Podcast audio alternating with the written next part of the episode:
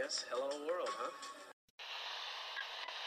Think about uh, maybe the possibility of winning here uh, today. Had a few thoughts uh, for my friend Sevi, and uh, this one is for for him.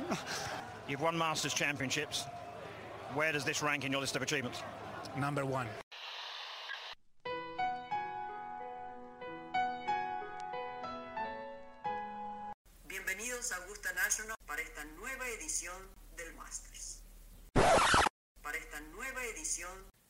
De Golf Sapiens.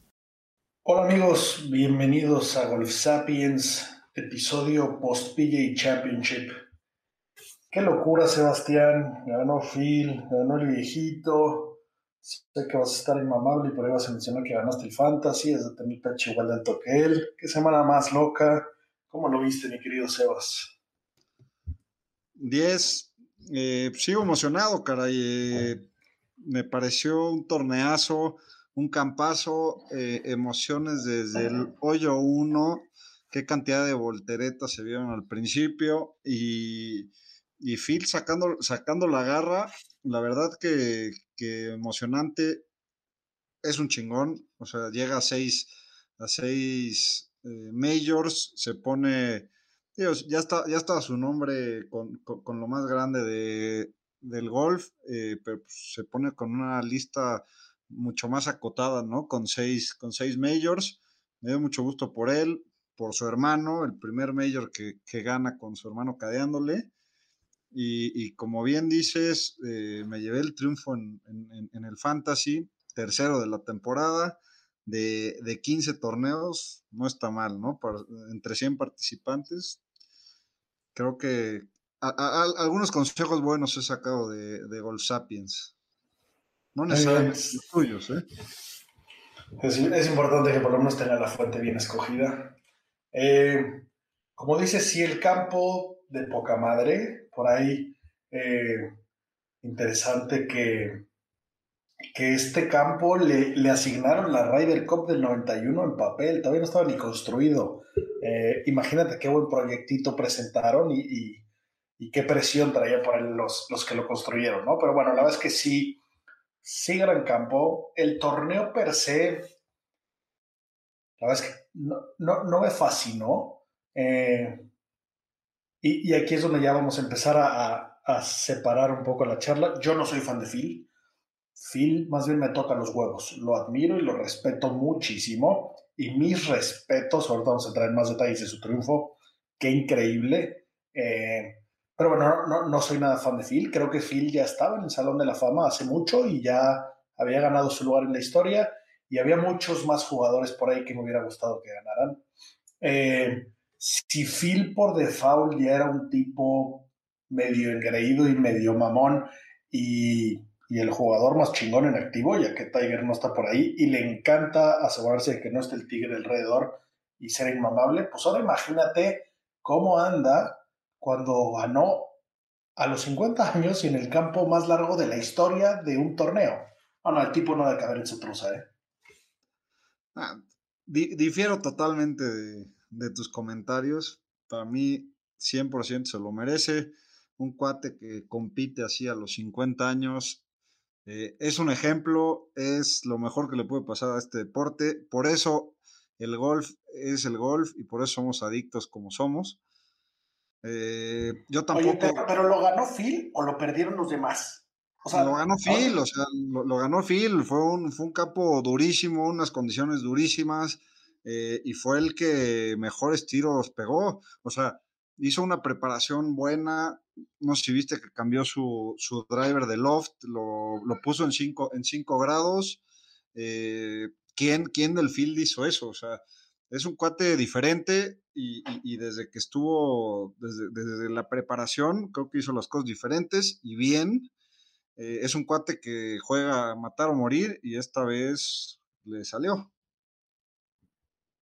Totalmente de acuerdo. Eh, Sí, sí le salió, como bien dices, es pues, su sexto mayor, ahí se, une a un club eh, regularcito, nada más están por ahí Nick Faldo y Lee Treviño.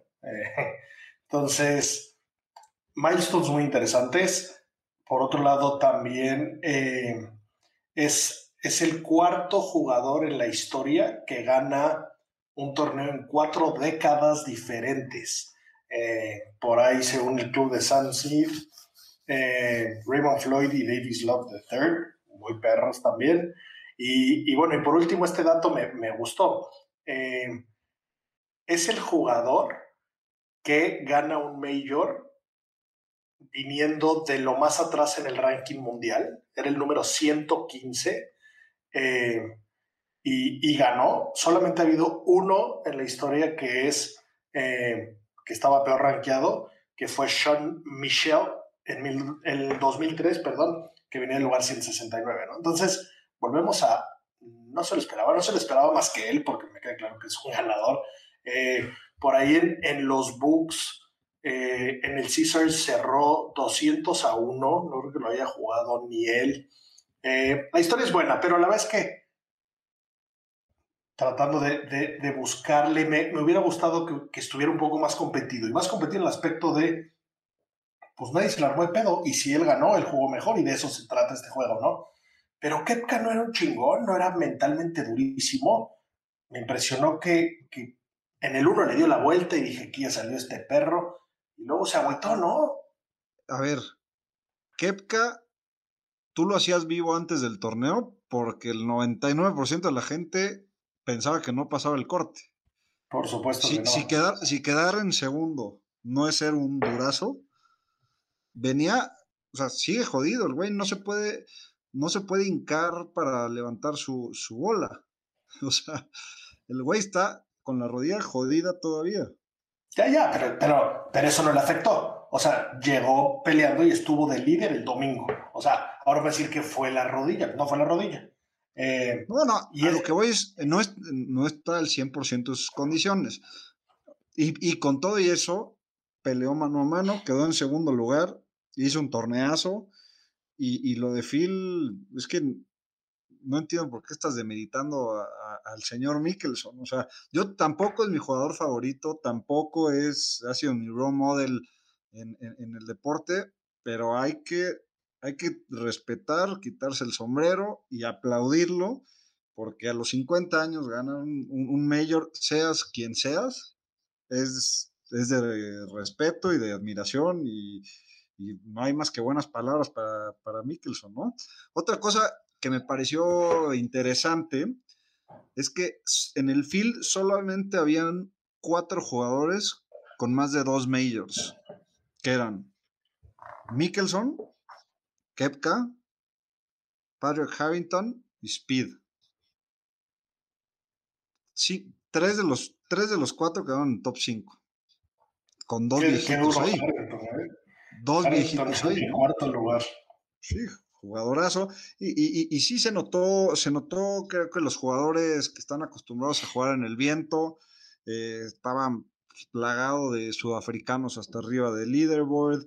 Eh, también Shane Laurie por ahí, eh, Padre Harrington, Paul Casey, Justin Rose, John Ram, jugadores, jugadores que están acostumbrados o que se hicieron jugando en condiciones extremas como, como, vimos vientos de más de 20 millas por hora. Eh, a mí la verdad que el torneo me gustó mucho, me emocionó mucho y, y, sí, pues como dices, no le pelearon mucho a Phil, pero también, también, o sea, hizo unos up and downs que se lo pones a cualquiera de los otros jugadores, de más de 150 jugadores del Phil, y te aseguro que pocos los hacen, ¿eh? Unos up and downs que frenar la bola en esas condiciones, con ese viento, y, bueno, ni hablar de la que metió la trampa, ¿no? Claro, si alguien puede hacer esos up and downs es Phil. No, y no me cabe duda, y no lo, sería estúpido si lo demerito. Eh, impresionante y hasta, hasta penoso para el resto de los jugadores, ¿no? Este pinche ruco nos fue a ganar el campo más largo que, que y, y, un poco hacia, hacia allá estaba perfilando la conversación, ¿no? ¿Cómo, este cuate que eh, traíamos pues, semi olvidado, que llevaba un ratototote sin hacer nada, eh, y, para ser preciso te puedo, te puedo decir más o menos lo que, lo que había hecho últimamente. En el Wells Fargo quedó en 69, en el Valspar no pasó el corte, en el Masters en 21, en el Valero no pasó el corte. O sea, llevaba un rato sin hacer nada. Pero... Para que, me entiendas, para que me entiendas, en los stats, en el único que en el único que está más o menos decente es en driving distance, que está en número 50 del Tour, cuando es, nunca ha sido su fuerte, claramente, ¿no? claro, claro, pero justo para, para allá voy. Eh, ha cambiado muchas cosas y lleva ya un ratillo trabajando con Wade Phillips. Wade Phillips es eh, el que está detrás de TPI. Creo que por ahí ya lo habíamos mencionado. Por ahí hace dos años tomó un curso de TPI. Eh, están en San Diego sus oficinas. Eh, Performance Institute. Y por ahí eh, un poco se fijan mucho en, cómo se mueve el cuerpo y, de qué es capaz el cuerpo sobre de cómo debería ser, ¿no? Y, y un poco trabajando sobre ese molde sobre ese molde, perdón, eh, se, hace el swing y lo que quieras. Y, y bueno, Phil ha cambiado mucho su dieta, bajó un chingo de peso, le está pegando más duro que nunca porque es más flexible que nunca. Eh, y bueno, y aparte por ahí eh, trae, está vendiendo un café que te hace súper chingón y lo que sea. Agárrate ahora sí los sponsorships y el ruido que le vas a ese pedo. Y con, y con, y con mera justicia porque, porque dio resultados. Pero bueno, algo que leí hace un par de semanas es que justo cuando ganó back to back el Champions Tour, Phil está pegando más duro que nunca, pero todavía no sabe qué hacer con este cuerpo nuevo que tiene, ¿no? Qué miedo si lo afinó. Porque, porque sí, como dices, su juego corto no me impresionó. Siempre ha sido un, amo.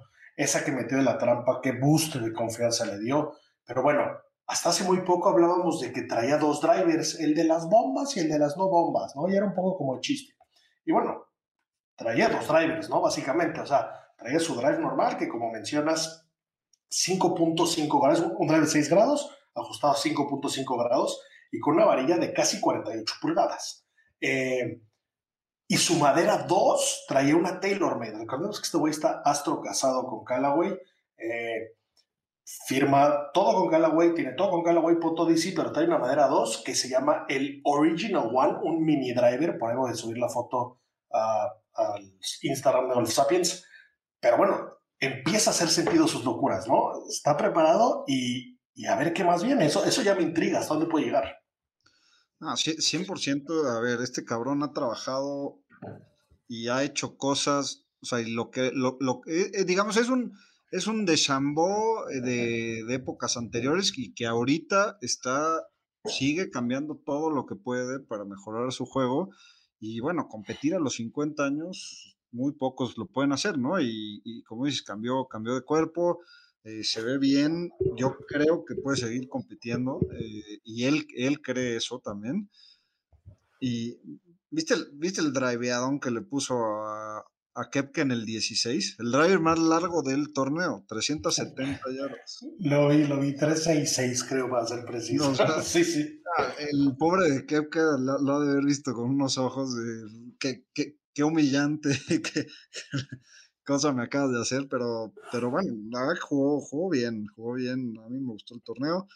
Eh, cosas buenas, este, y, y, y bueno, también creo que le da le da esperanza a varios de nuestros amigos gorditos, cincuentones que tenemos, que creo que es, un, eh, eh, eh, es una luz de esperanza para, para, que, puedan retomar su juego y, saber que pueden competir esa edad, ¿no? Totalmente de acuerdo. es, un buen ejemplo. Te la tienes que creer tú y, sigue trabajando y sigue chingándole y por supuesto que, que pueden venir. Otra cosa interesante es que cuando, cuando sigamos escuchando las stats, ya no vamos a oír las, las stats antiguas. El, el previo ganador eh, más viejo de, de, un mayor era un tal Julius Boros de 1968 que había ganado el PGA en Pican Valley en San Antonio. ¿Qué es eso? ¿Quién es ese güey? No entiendo nada de esa historia. Me da gusto que haya sido Phil y, a ver quién lo gana más de los 50 años, ¿no? Entonces, bien por Phil. Eh, cosas, cosas raras por ahí. No sé si notaste que el primer día eh, el pitufo de John Ram, sé que varios pros escuchan este, este querido programa. Si John Ram, tú eres uno de ellos, ¿qué coños te pasa? ¿Con qué huevos te echas un chistecito de que si Phil le tiró cuatro abajo la segunda vuelta, todo es posible. ¿Qué, güey? O sea, es que ubícate, aunque hubieras ganado tú, pitufo, puñetas, horroroso, gordo raro, flaco fake, ¿con qué huevos le hablas así a Phil Mickelson? O sea, que sean amiguitos, no, no puedes pendejearlo así, ¿no? Me, me, me indigné. No, hombre, eh, son brothers y siempre es como si yo te tiro carrilla a ti o tú a mí. Son brothers. Entiendo, entiendo que con Phil tienes que tener un poco más de respeto, pero, pero yo creo que Phil se ha de haber cagado de risa, ¿no? O sea, no, no, no creo que lo haya tomado muy, muy Me queda claro, porque Phil es buen pedo y es bonachón y con quien quieres buen pedo, porque no, quieres un hijo no, de puta. no acababas de decir que era un mamón y que, que, que Es- cómo había ganado él. Y es el jugador más mamón que hay. No pero te bueno, entiendo. Supongo que se hace el, el lindo con John Ram, que aparte es como su. Porque su brother lo representa. O sea, este es un perro, tiene más colmillo que nadie en el mundo. Genera una cantidad de billete alrededor de, de todo lo que es. Eh, pero bueno, en ese momento tenía cinco majors, una cantidad de riders ridícula, una cantidad de torneos ridículos. ¿Con qué huevos? Pendeja. Si hasta Phil es un estúpido John Ram y hasta que no gane 11 majors no puede ni hablarle de tú a Phil, no me importa que sean chiles. Bueno, eh, ya ganará sus majors John Ram y, le, podrá decir para que ya no te enojes. Eh, pero, pero bueno, eh, hablando de, la maderita 2 que traía, que traía Phil, pegó unos tiros bonitos que hace mucho no se le veía. O sea, le habíamos visto unas cosas horrorosas eh, toda su carrera de, con los palos largos. Y, lo vi bastante derechero pegando, pegando maderitas de 280 yardas a nivel de mar con viento interesantes, ¿no? Muy, muy, muy. No, a, ver, a ver a dónde llega esto. O sea, el tipo, el tipo va a estar eh, fino, el tipo le anda pegando bien. ¿Te acuerdas que hablamos, no sé si la semana pasada, de que le habían dado una excepción para jugar el US Open en Torrey Pines? Ahora llego como, como que favorito, como, como contendiente peligroso a jugar a- al campo que casi que me vio nacer, tipo de San Diego, largo, con viento. Pues recuerden que yo soy el gallo, se les acabo de demostrar. Pues no, seguramente no con favorito, pero, pero las apuestas, los momios seguro se, l- se fueron para su lado un poquito, un poquito más de lo que estaban, ¿eh? No, no, sin duda. Y, y, y esto, o sea, ¿notaste cómo en algunas tomas se veía, y por ahí lo comentaba con Jonathan Ochoa, un, un gran conocedor de golf, que también tiene un podcast, eh, Charla Golf, se los recomiendo, pronto vendrá el programa, eh, trae ahí un- unos ejercicios de respiración y de concentración que, que se veía un poco cómo estaba en eso y le funcionó y lo dominó. Y, y un tipo con este talento, un vieja escuela, con estas nuevas armas, eh, y estas nuevas maneras de prepararse, pues está muy interesante, está muy interesante lo que puede dejar y lo que pueden aprender los demás, ¿no? Entonces, eh, cosas positivas de, de, de, su look, qué padrotes le caen los lentes. Es, me gusta mucho. ¿Te acuerdas que sacó unas camisas hace no mucho de vestir como de botones? Eso culerísimo. Pero, Por ahí escuché una historia una vez de, de que una, un día se presentó con, con cinturón de cocodrilo verde y spikes de cocodrilo verde a juego. Y Kuchar lo vio llegar y le dijo, ¿qué fachas son esas? ¿De dónde sacaste esa mierda? Y el, y el buen agente casi no mamón de Phil le respondió, cuando ganas tres Masters, te los dan. Y Kuch, que me parece un topo, le contestó muy padre, le dijo, qué bueno que me dices para solo ganar dos. Ah, la verdad que Phil puede hacer lo que sea y, y sí se ven padrotes esos, esos lentecitos. Él, él, él es toda un, es una celebridad eh, afuera y adentro del campo, ¿no? O sea, y, y es, un, es un tipo diferente desde que lo ves llegar, cómo camina, el look, eh, que tampoco soy muy partidario de su, de su look, pero lo ha mejorado algo. Antes usaba unos pantalones baggies culerísimos, eh, ha mejorado un poquito el look. Eh, pero ya está Mamey. Está Mamey y estoy de acuerdo que la, la, gafa se le, ve, se le ve padrota. Que yo, se me hace raro que de la noche a la mañana haya cambiado de no usar a usar hasta, las 6 de la mañana sin luz, está pegando bolas con, su gafa cromada. O sea, yo creo que hay algo, algún tema clínico por ahí, ¿no? clínico. O chance, chance trae ahí unas tachas mágicas y trae la pupila. Eh, no, pero sí, y también se hace aquí le lentes a Fowler, que hablando de Fowler, qué bueno que jugó bien, ¿no? Eh, la neta es que Fowler pues le tengo un aprecio especial, me parece un jugadorazo, siento que es de los jugadores en activo que más merece un Major, ya, ya lo he comentado, y ahorita, eh, pues bueno, jugó ahí con, con una invitación y ese bogey del 18 quedó en octavo lugar para su doceavo top 10 en Majors. Sí, eh, para top 5. Venía para top 5 y ese bogey le costó que, que lo, lo invitaron al US Open y al Masters del siguiente año. ¡Qué coraje, carajo! Sí, de acuerdo, este, duele ese bogey, pero, pero bueno, eh, yo creo que si le dabas a escoger al pobre de Ricky antes del torneo, le, decías que iba a quedar top 10, te cerraba ahí el, torneo. Bueno, bueno, sin duda.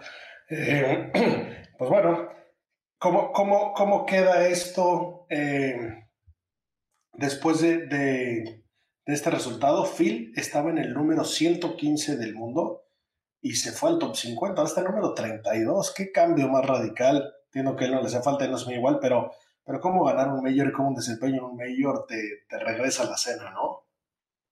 Totalmente de acuerdo, aunque yo creo que en este momento el ranking al señor Mickelson se lo pasa por el arco del triunfo. Él estaba platicando con buenos cuates el, sábado, él juega a matar o morir todos los torneos, si queda en último le vale madres, él sale el día uno en el hoyo uno a hacer verdis y a ganar los torneos, ¿no? Y por eso muchas veces sus stats son, son muy malas, porque empieza a hacer cosas, a jugar demasiado agresivo y hace unos numerotes en unos hoyos, ¿no? Eh, pero pues es, el momento de la carrera en el que está y, es como sabe que, él puede llegar a competir, ¿no? Y sabe que, si juega un golf más conservador, probablemente no, no vaya a estar hasta arriba del, leaderboard. Y, aquí nos dimos cuenta lo que puede hacer cuando le pega el fairway, porque su juego sigue intacto, su juego de fierros y de juego corto sigue intacto. El tema es que los fairways se le complican y se le han complicado toda la carrera. Pero claro, pero justo. Como este torneo, pues es, el resultado, ¿no? Eso lo hace una lacra con alas. Pero en, en, el, en el, libro que, que, mencionamos hace un par de capítulos, eh, en el de Rob Rotella, el del psicólogo deportivo, How, How Champions Think, hay un capítulo dedicado a Phil Mickelson y, que en, pláticas con, este psicólogo le decía, no, es que yo quiero pegar fairways y, y estoy cambiando tom swing para poderle pegar el fairway. Y este güey le decía, a ver, ¿me, recuerdas tu nombre, por favor? No, soy Phil Mickelson. Oye, ¿y, ¿y, qué has hecho? No, pues he ganado esto y esto y esto. Y sin pegarle al fairway, deja de mamar, pues tú eres un güey que juega de otros lados. Si cambias todo para llegar a ello, no va a funcionar si por ahí te lo encuentras y llegas ahí de otro lado, está, eh, te puede jalar, ¿no? Que, eso me parece bastante interesante. Sí, de acuerdo, de acuerdo. Y, seguramente ya no lo veremos cambiar su estilo de juego, ¿no?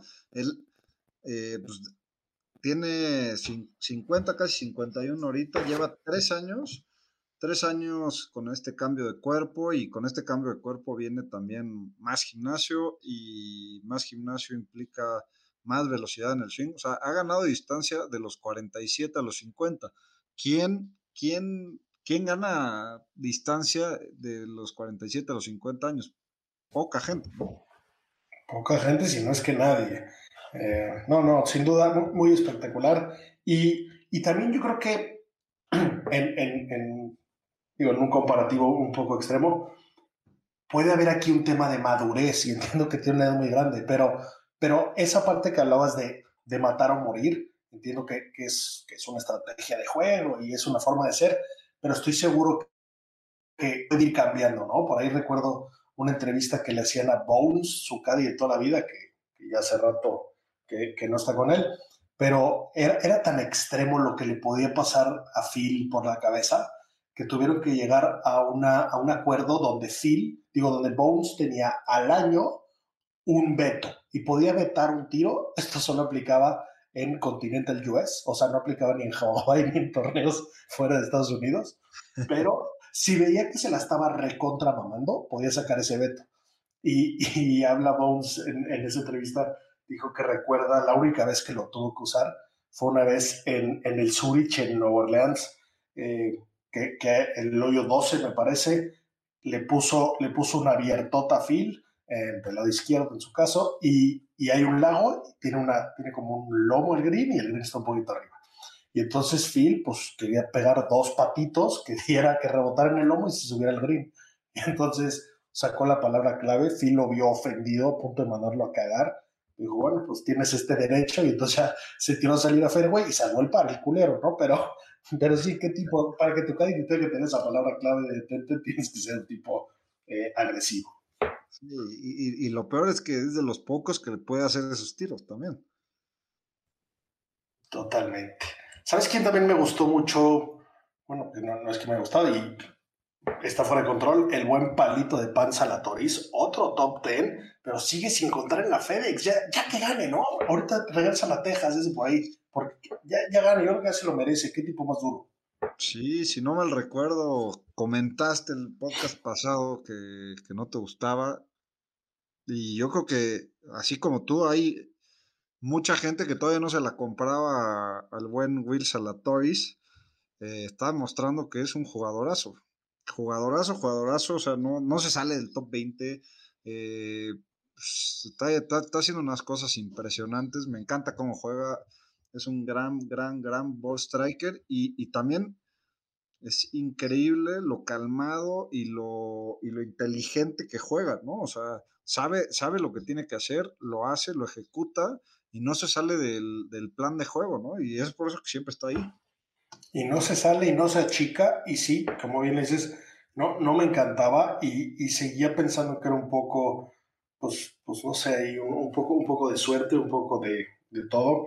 Eh, me, me, eché una entrevista de él y, y, cambié mi opinión radicalmente de él. Hace, hace unos episodios lo juzgué por tener 24 años, y estar en la cima del mundo y, y lo juzgué porque se iba a casar.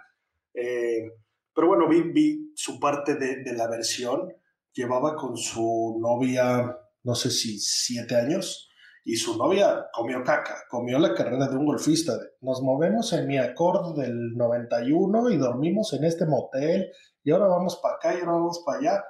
Y entonces, pues de la noche a la mañana. A, ya a, te los veía 24, a los 24 años tampoco creo que te la pases tan mal, ¿no? Estoy de acuerdo, pero ¿qué pasa? O sea, velo del, del lado romántico. Eh, Nah, claro Güey, que que ahora estoy en la cima del mundo. Ve mi nueva mansión, pues con quién quieres estar, pues con tu culo, la que, la que se tragó todo cuando eras pinche, ¿no? Entonces, eh, ya voy, a estar ruteando por, por el buen palito de pan y ojalá y le den un poco de proteína y se ponga mamey y ahora sí sea invencible, porque me cae bien el tipo. Sí, el jugadorazo a mí también me cae bien y, y seguro lo veremos ganar pronto, pronto. Y, Oye, ¿qué se usaron los láseres. ¿Qué, qué, qué viste con eso?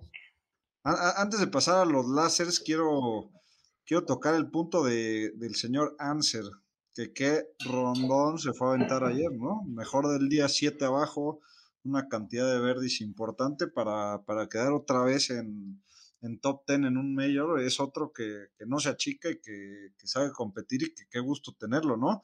Y, y- y, bueno, también Carlos Ortiz jugó, jugó súper bien. Una cantidad de verdis importante de Ortiz. Lástima, lástima los cierres de todos los días. Digo, sé que son hoyos bien complicados, pero, pero le costaron mucho, ¿no? Ahí un día le hizo 7 al, par 3, hoyo 17, que, y, hizo pilotes al, al 18, que lo sacaron del torneo, pero, pero también jugó increíble, Carlos. Sí, caray. Y, y- y ya nada más falta que se acomode eh, los días de Anser, ¿no? Habíamos batallado en los domingos y ahora qué chingado domingo. Eh, buenísimo, buenísimo en esas condiciones. Nada más, eh, pues, pues le, le- sigue, sigue demostrando el nivel que tiene, lo duro que es y, y- y no me cabe duda que los dioses del golf muy pronto van a, van a pagar con, con el éxito que merece, ¿no?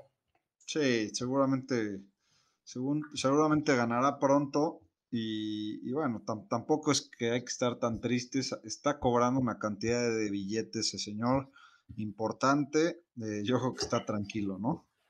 Sin duda alguna. Y, y, ahorita que, hablaste del número de Carlos Ortiz, que qué coraje. Eh, ¿qué, será del señor Cameron Tringali? ¿Se, habrá tirado a, las vías de un tren o algo así? ¿O, seguirá entrenando? ¿Viste cómo, cómo no pasó el corte por los últimos cinco hoyos que tuvo? Pobre alma, pobre alma, cómo cerró. Eh, tiró, le tiró 10 al 17, ¿no? Le tiró. Al hoyo 14, que es par 3, le tiró 6. En el hoyo 15, que es par 4, hizo par. Dijo, bueno, ya se quedó atrás esa mamada, sigo totalmente dentro. Hoyo 16, par 5, 10. Hoyo 17, par 3, 7. Y cerró con bogey para romper los 14 palos que traía, la nariz de su caddy, la ventana de su coche y largarse a su casa emputado. Yo me quiero imaginar. No, bueno, o sea, seguro, seguro no se fue contento. O sea, y venía peleando el güey, no, hacer el corte con eso. Y venía jugando bien los torneos anteriores, le ha estado pegando bastante bien este año, ¿no? Muy bien, ¿cómo, cómo un jugador de este calibre puede perder la cabeza así? Te habla del, campo que es Kiwa, ¿no? Es un campazo que te pide todos los tiros, eh, y, tiene un cierre, un cierre durísimo que, que, Phil por suerte llegó con ahí con dos de ventaja, pero, pero llegas al 17 empatado con uno y, es otra cosa, ¿eh?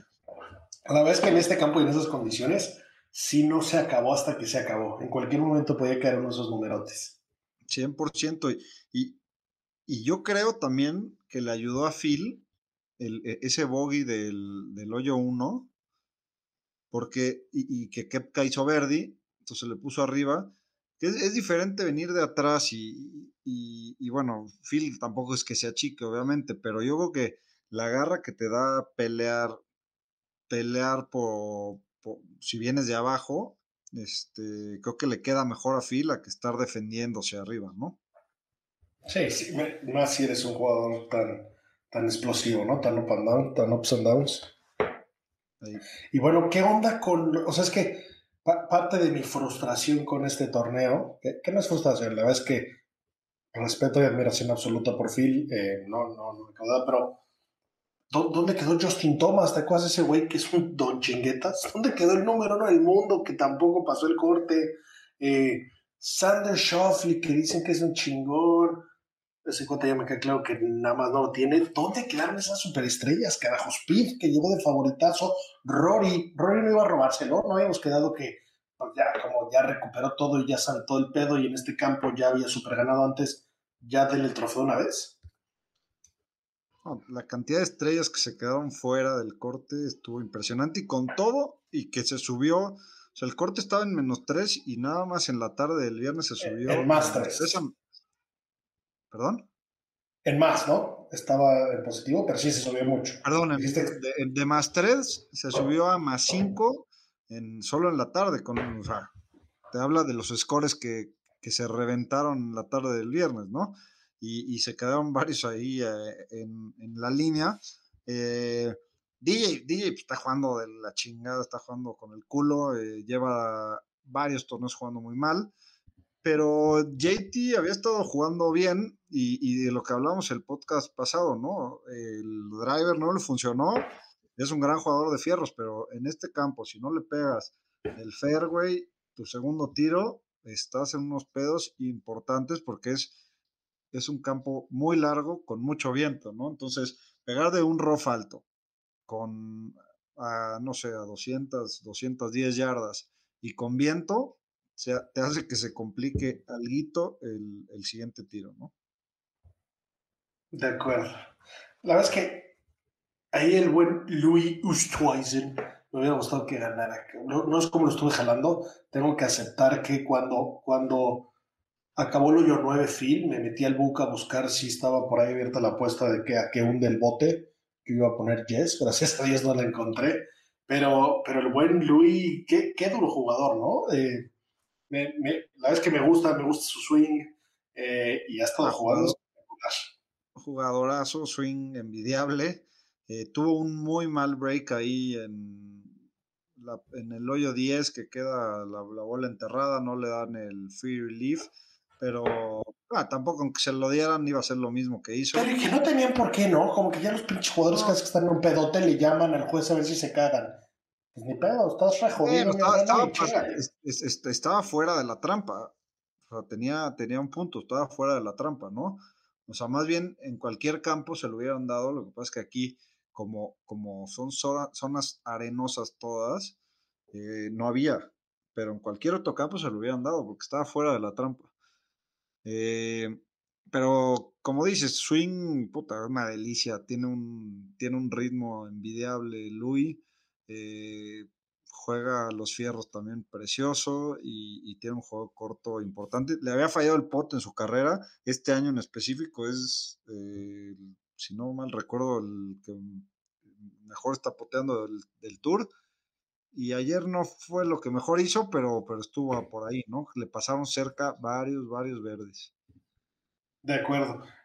Luis fue el último jugador que ganó un mayor con una línea de 200 a 1 y fue su British Open del 2010.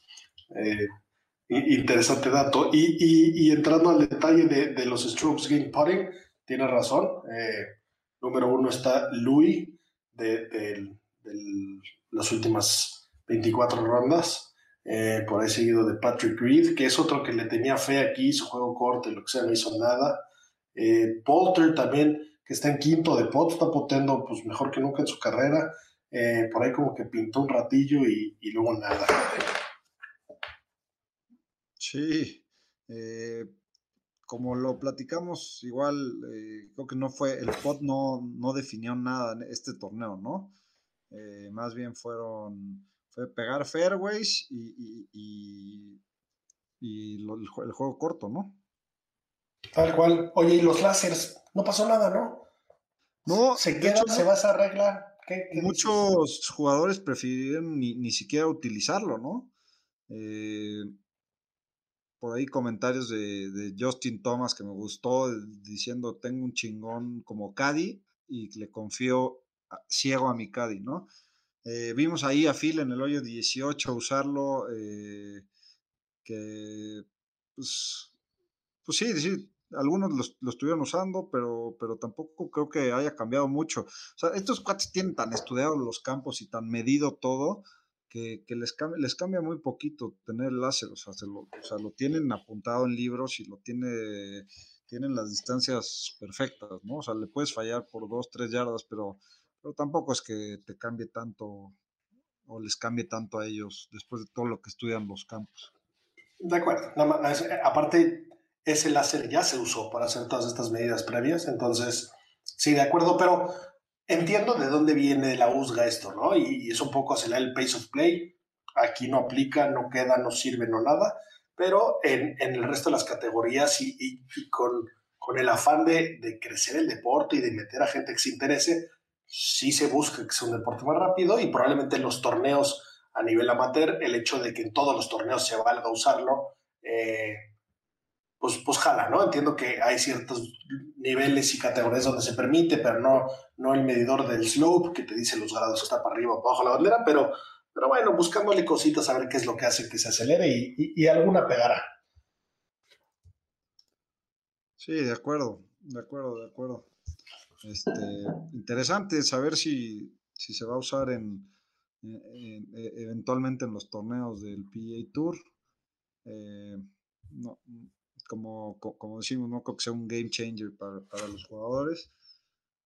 Y, y, una nota, bueno, algo interesante o simpático, por ahí estaba Seth Wa, el CEO del, del PGA, eh, CEO de, del PGA of America, ¿no? No del PGA Tour, del PGA of America, que me tocó conocerlo alguna vez. Era, trabajaba él en, en, Deutsche Bank, era el, el, CEO de las Américas y yo trabajando en en México y me tocó conocerlo un par de veces que vino. Eh, tampoco es que platiqué mucho, yo era, yo era el plankton de, de Deutsche eh, y él era bastante senior, pero, pero un tipo simpático. Qué buen cambio, o sea, retirarte de ser banquero con varios millones de dólares, porque a él sí le pagaban bien, eh, y para dedicarte al golf, está interesante, ¿no? Sí, sí, sí, nada mal, nada mal.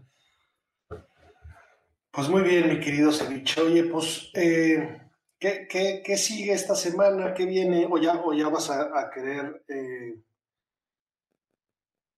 repasar eh, tu, triunfo? la verdad es que tengo que aceptar que ese triunfo en el Fantasy, bien por ti. Sí estoy ardido, obviamente. porque aparte porque sé, que, porque sé que te volviste a cagar, nomás que te estás cagando muy seguido y eso no me parece tanto.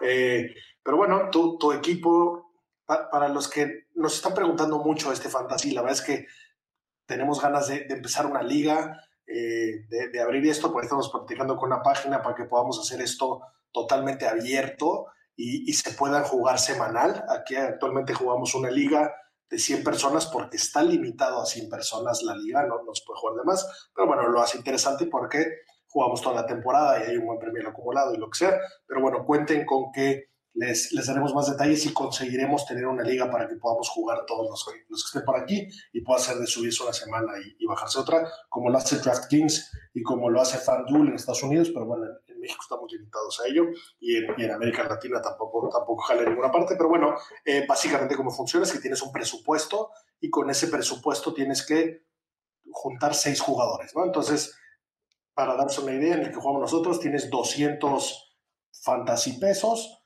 eh, de los cuales las estrellas valen cerca de 50, entre 48 y 50, y los más baratos 20. Entonces, lo que hace muy interesante es que tienes que gastar bien ese presupuesto entre estrellas y medio pelo o entre muchos medianos para que eh, todos te sumen puntos, ¿no? Evidentemente los puntos los suma su desempeño desde verdis, águilas, bogies te quitan, sopis te quitan más, si pasa el corte dejas de sumar, etcétera, ¿no?